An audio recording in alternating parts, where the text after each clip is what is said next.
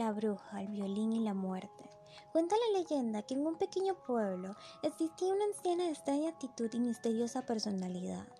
Su cabellera era blanca y larga. Gracias a eso se ganó el apodo de bruja. Nadie sabía su procedencia, solo que era una de las primeras en habitar el pueblo.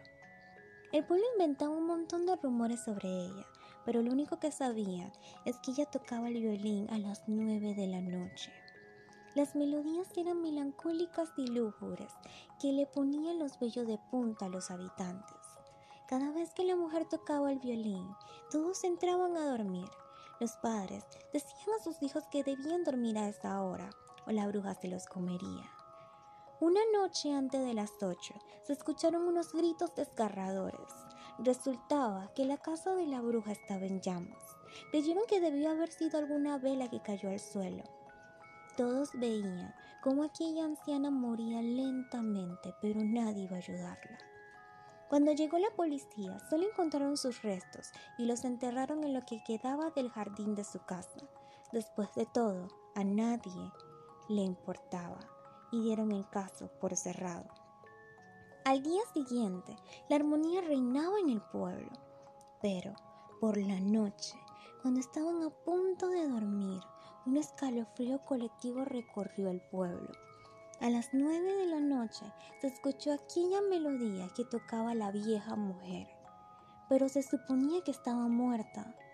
Aquel espantoso momento hizo que todos entraran en pánico. Pensaban que la bruja había vuelto y había vuelto para atormentarlos. Cuando el violín no sonaba, un niño desaparecía. Así sucesivamente hasta que ya no había niños, a excepción de uno, yo, el más joven. Pero ahora desaparecían los adultos. Los que quedábamos nos reunimos y nos fuimos a la casa de la bruja. Iban a llevarse los restos a otro lugar. Pero justo cuando nos acercamos al sitio, el violín, oh, ese violín, empezó a sonar. Un espectro apareció frente a nosotros, con el violín entre sus manos, diciendo, Yo no soy una bruja, ustedes me convirtieron en esto, y ahora soy lo que ustedes decían. ¿Quieren a sus hijos y familiares? Pues aquí lo tienen pues entonces abrió la boca, haciendo que salieran volando restos de ropa y sangre.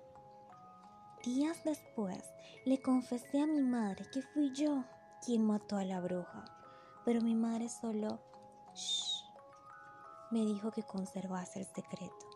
Y así fueron desapareciendo todos poco a poco.